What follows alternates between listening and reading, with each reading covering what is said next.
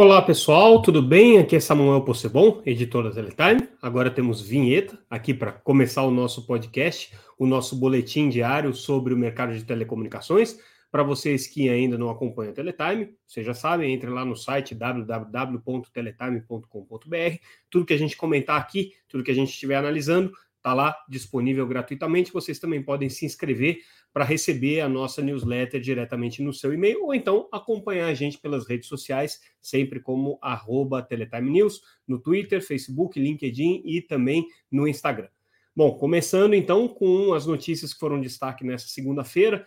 É uma notícia importante: é, a Neco, que é uma empresa ligada à Surf Telecom, que havia vencido é, uma das, um dos blocos da licitação de 5G na faixa de 26 GHz, desistiu de operar o serviço. É, a empresa, no mês passado, protocolou junto à Anatel a sua renúncia à autorização de uso de espectro que ela havia adquirido, a desistência, portanto, né, de explorar aquela faixa que ela havia vencido durante o processo de licitação, e com isso agora ela vai ser penalizada, a Anatel vai analisar ainda quais são as penas que são aplicadas, mas com certeza a execução de garantias, eventualmente pode ter alguma implicação aí para a cadeia societária da NECO. A NECO ela não é exatamente a Surf Telecom, tem um outro CNPJ, tem um outro quadro societário, mas existe sim a possibilidade de que tenha aí uma certa sobreposição é, nas duas coisas, a depender de como a Anatel avaliar essa desistência dela.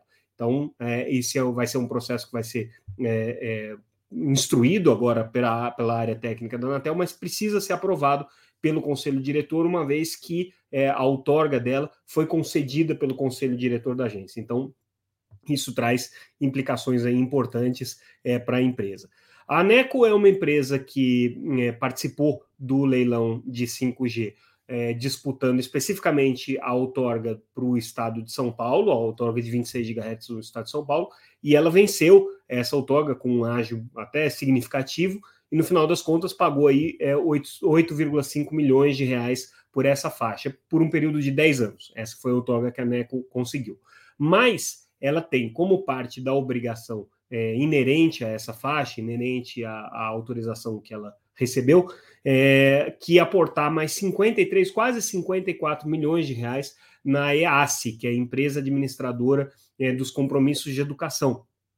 Lembrando que na faixa de 26 GHz, as operadoras vencedoras elas eram obrigadas a colocar é, uma quantia de dinheiro até maior do que aquelas que elas estavam pagando na, no uso da fa faixa de radiofrequência é, para é, compromissos de conectividade em escolas. Então, a NECO, dentro dessas, desse, desses compromissos, tinha aí a obrigação de colocar 53 milhões. Ela, ao renunciar à outorga, ela pediu para que esse, é, as garantias fossem é, é, sacadas, fossem recuperadas e que ela não tivesse mais a obrigação de pagar o preço de uso da faixa. Essa questão especificamente da, da, da do, do, do, aporte que ela faria na EASE está sendo justamente avaliado pela Anatel, porque é preciso entender se a garantia se estende a esse aporte a essa altura do campeonato ou não. O primeiro aporte deveria ter sido feito agora em abril, a gente apurou que não foi feito, né? E aí seria um pagamento parcelado semestral em cinco vezes, né? Então é, esse aporte transcorreria aí ao longo é, de um período de cinco, de, de, cinco semestres, né? A cada semestre venceria um de, uma dessas, dessas parcelas. A NECO não foi a primeira que desistiu da faixa de 26 GHz. A gente lembra que logo que é, a licitação é, aconteceu, havia uma empresa chamada Flylink. Essa empresa é, causou até uma certa surpresa, porque entrou em disputa ali é, por algumas faixas, chegou a ganhar na região do Triângulo Mineiro um pedaço do espectro, botou uma pressão em cima da Algar para que a Algar subisse né, alguns valores ali na sua, na su, nos seus lances para conseguir é, ficar com toda a faixa de frequência que eles pretendiam ali na faixa de 26 eh, GHz. E no final das contas, antes de assinar inclusive o termo de autorização, a Flylink pulou fora e fez é, uma desistência formal do processo.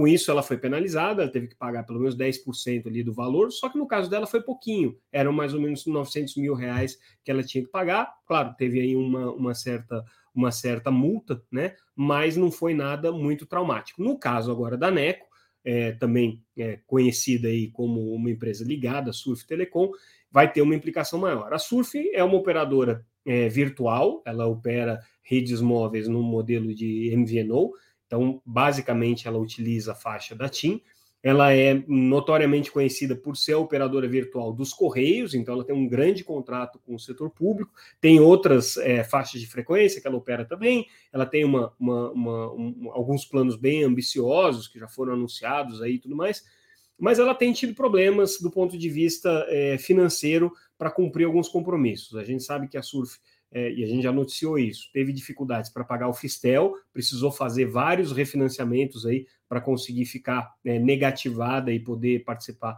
do processo de licitação. É, a Surf, ela também, é, ao que tudo indica, tem problemas de disputas com o pagamento de interconexão com a TIM, que é a principal é, provedora da rede para ela.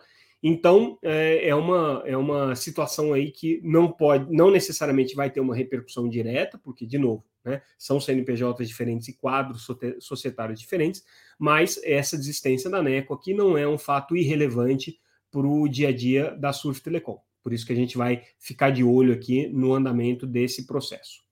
É, hoje a gente traz também no nosso é, especial Teletime Live, se vocês ainda não acompanham lá no YouTube, é, tem no nosso canal é, da Teletime é, alguns programas é, que a gente faz, seja no formato de entrevistas, no formato de debate, que a gente coloca ali no Teletime Live. Hoje a gente fez um muito especial com a TIM.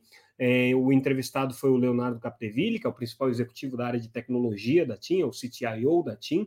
Também participaram dessa mesa o Marco de Constanzo, que é, é o nosso é o diretor de, de é, é, planejamento é, de infraestrutura, perdão, o diretor de é, planejamento de engenharia da, da, da, TIM e participou também é, dessa, dessa nossa é, conversa no Teletime Live, é, o, o, diretor de rede de acesso da TIM, e a gente conversou com eles justamente sobre como é que vai ser esse processo de migração, tanto do ponto de vista técnico quanto do ponto de vista é, é, de sistemas e da integração dos assinantes. Alguns detalhes já haviam sido antecipados na semana passada, né, quando eles é, fizeram é, o anúncio para o mercado do, do, balanço do primeiro trimestre, trouxeram mais alguns detalhes com relação ao plano estratégico da TIM. O que, que eles trouxeram aqui de interessante? Teste de Campinas, que já tinha sido anunciado na semana passada. Além do fato deles terem conseguido com que 30% dos usuários da Oi Móvel é, fossem para a rede da TIM por necessidade de roaming, é um teste em que os usuários da Oi Móvel é, passaram a ter acesso à rede da TIM no, na modalidade de roaming. A novidade é que eles anunciaram também aqui algumas pesquisas que foram feitas do ponto de vista é, qualitativo, né, é, em que esses usuários passaram a ficar muito mais tempo é, conectados à rede 4G e utilizaram a rede com velocidades muito maiores do que eles utilizavam na rede da Oi Móvel. Então, essa é uma percepção da TIM de que essa migração vai agregar para os clientes da Oi Móvel uma qualidade de serviço. A TIM alega que ela vai conseguir ter uma relação espectro por usuário conectado na sua base é, 50% maior do que as concorrentes, né? É, então ela vai ter mais folga de espectro para poder fazer é, essa migração é, de, de rede. A expectativa dela é conseguir incorporar o espectro nas áreas em que ela recebe também os clientes da TIM em três meses, nas áreas em que ela não recebe o cliente da TIM, mas que ela vai receber o espectro é, da, da Vivo ela completa esse processo de, de absorção do espectro em oito meses. Então, esse ano ainda, a TIM vai ter todo, todo o espectro que ela adquiriu do imóvel à disposição. E do ponto de vista é, da integração de sistemas, o que significa dizer trazer o cliente da imóvel para dentro da base de dados da, da, da, TIM e esse cliente poder ser tratado com todos os recursos que o cliente da TIM normalmente é tratado, é, isso aí deve começar a acontecer agora no meio do ano, vai durar mais ou menos um ano esse processo, mas é, a novidade é que eles começam pelos clientes pré-pagos e pelos clientes do plano controle. Então, são esses clientes que têm é, um, um, um, ticket médio menor, mas que vão ser trazidos rapidamente para a base da TIM. Provavelmente a TIM vai tentar, nesse processo, é, ampliar a oferta para esses clientes aí. E depois, progressivamente, o cliente pós-pago passa a ser incorporado. A TIM já sabe quem são esses clientes, então se alguém que é cliente hoje da Oi Móvel ligar por acaso para a central de atendimento da TIM, a TIM vai dar o atendimento para ele, mas vai ter que redirecionar é, para alguns casos para a central de atendimento da Oi, que foi contratada para fazer esse período de migração. É, a TIM diz que já está tratando esse consumidor como um, seu, um cliente seu, mas claro, deixando claro que existem algumas limitações ainda em termos de sistema, do que pode ser feito pelo atendimento da TIM e o que vai precisar ainda ser feito pelo atendimento da Oi, e à medida que esse processo de integração sistêmicas aconteça, é, a TIM é, passa a assumir 100% da responsabilidade por esse cliente aí.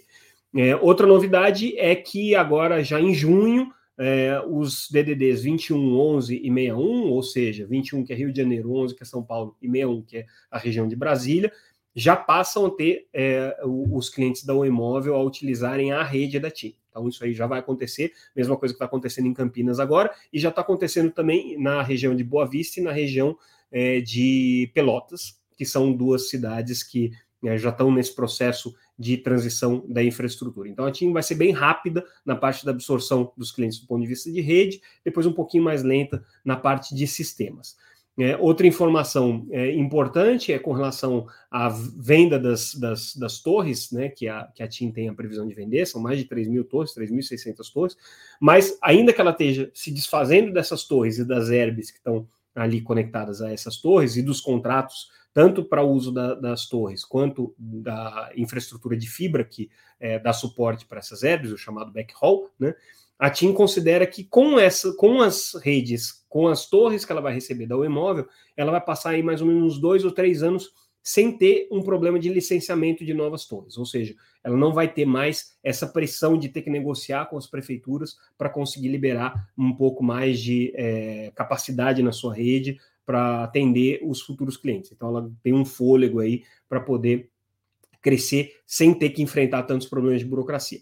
Bom, entrevista completa está lá no Teletime Live. Recomendo vocês é, entrarem lá no nosso canal no YouTube para acompanhar essa entrevista na íntegra, porque ela está bem detalhada e bem didática também para aquelas pessoas que não têm muita familiaridade com o processo técnico. Capdeville, é, que é o CTIO da TIM, foi bem é, detalhista aí nas explicações.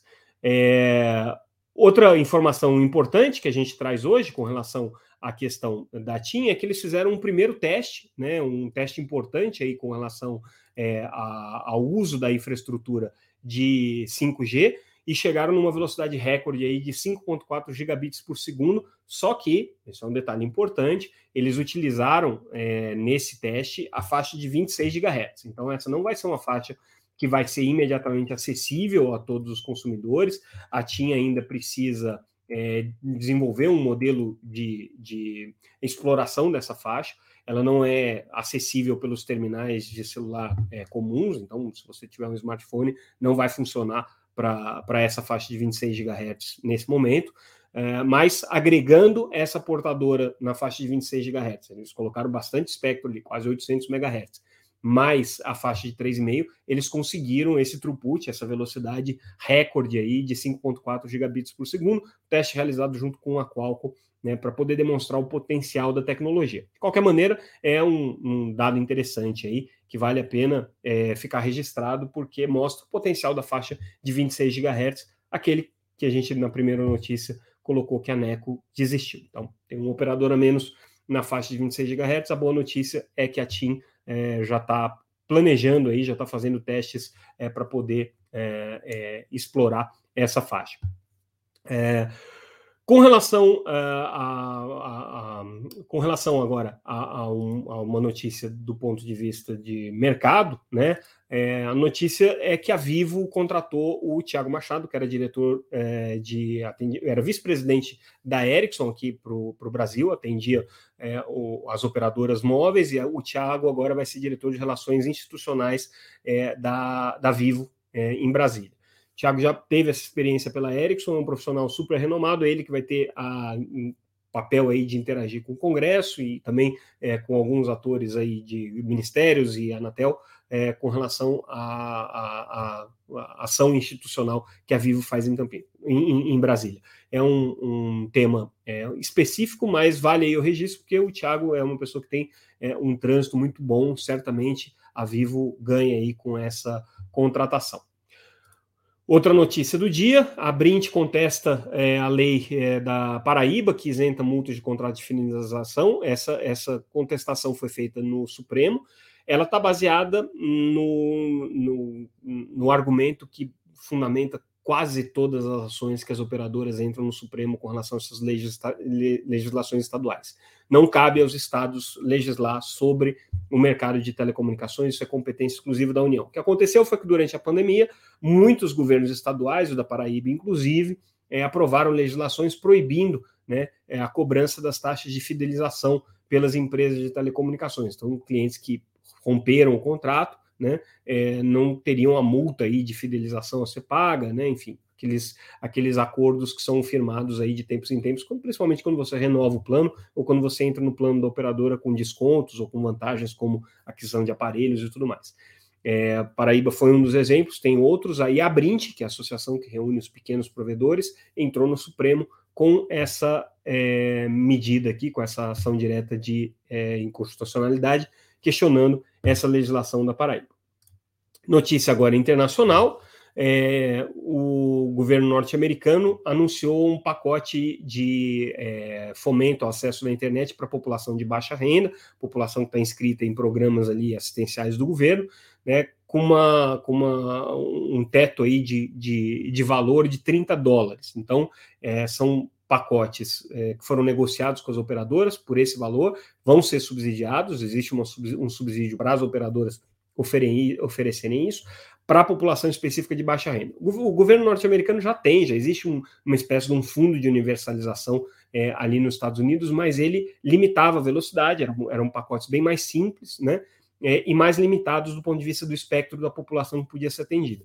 Agora, nesse pacote de fomento aqui a conectividade, ampliou-se a velocidade, ampliou-se é, um pouco o valor também do, do, do, dos planos que estão sendo contratados, e isso passou a valer para mais pessoas também, para mais é, é, consumidores. A novidade dessa história é que houve um acordo com as operadoras. Então, as principais operadoras de telecomunicações dos Estados Unidos é, toparam esse, esse, esse modelo, né? E estão oferecendo aí por 30 dólares né, é, um, um, plano é, de pelo menos 100 megabits por segundo. Então, essa é uma velocidade é, considerada bem mais interessante do ponto de vista da possibilidade de teletrabalho, da possibilidade de uso para entretenimento e tudo mais. Né?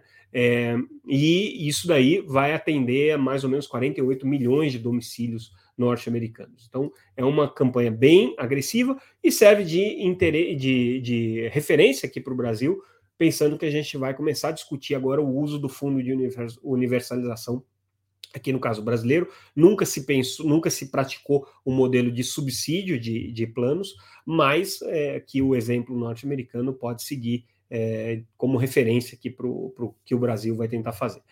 E aí, com isso, a gente encerra o noticiário de hoje, só fazendo aqui um comentário é, com relação a um, a um, a um live espectador que é, colocou aqui no nosso chat um questionamento. Ele pergunta como é que está o acordo de, de, compartilhamento do 3G nas cidades até 30 mil habitantes é, para uma rede única 2G. Isso aqui continua acontecendo, tá? Então, é, o, as operadoras têm esse acordo com a TIM, com a Vivo e com a Claro, é, independente da Oi Móvel, tá? Elas já tinham isso por obrigação é, com a Anatel, na verdade não era bem nenhuma obrigação, era um compromisso com a Anatel que pediu para que houvesse um home é, entre todas as empresas em cidades com 30K, que a gente chama de 30K, né, que são 30 mil habitantes, então continua existindo isso. O fato da incorporação é, da Oi Móvel ter acontecido pelas três outras não muda nada, tá? Então, é, o, o, a, a, informação que a gente tem para vocês é que esse acordo aqui de é, compartilhamento de home né, nas cidades com menos de 30 mil habitantes continua valendo. Apesar de que a TIM tem o objetivo de ter uma cobertura de 100% dos municípios até é, o final de 2023, tá? Com a operação que eles é, anunciaram de compra da imóvel, eles já passam a ter cobertura em 5.370 municípios, então segundo a TIM, ela vai ser a empresa com maior cobertura em termos de é, total de municípios é, atingidos aqui no Brasil e tem ainda a intenção de chegar em todos, de modo que não será mais necessário o roaming para a rede das outras operadoras. Mas até lá fica valendo aí a determinação da Anatel e o que foi acordado com a Anatel para que todos os clientes de todas as operadoras possam compartilhar infraestrutura em cidades com menos de 30 mil habitantes. Tá? Isso aí já está sendo implementado. Bom, pessoal, é isso. A gente fica por aqui. Esse foi o nosso Boletim Teletime com as notícias dessa segunda-feira, dia 9 de maio de 2022. Amanhã a gente volta com mais um boletim para vocês. Obrigado pela audiência e até amanhã. Até mais.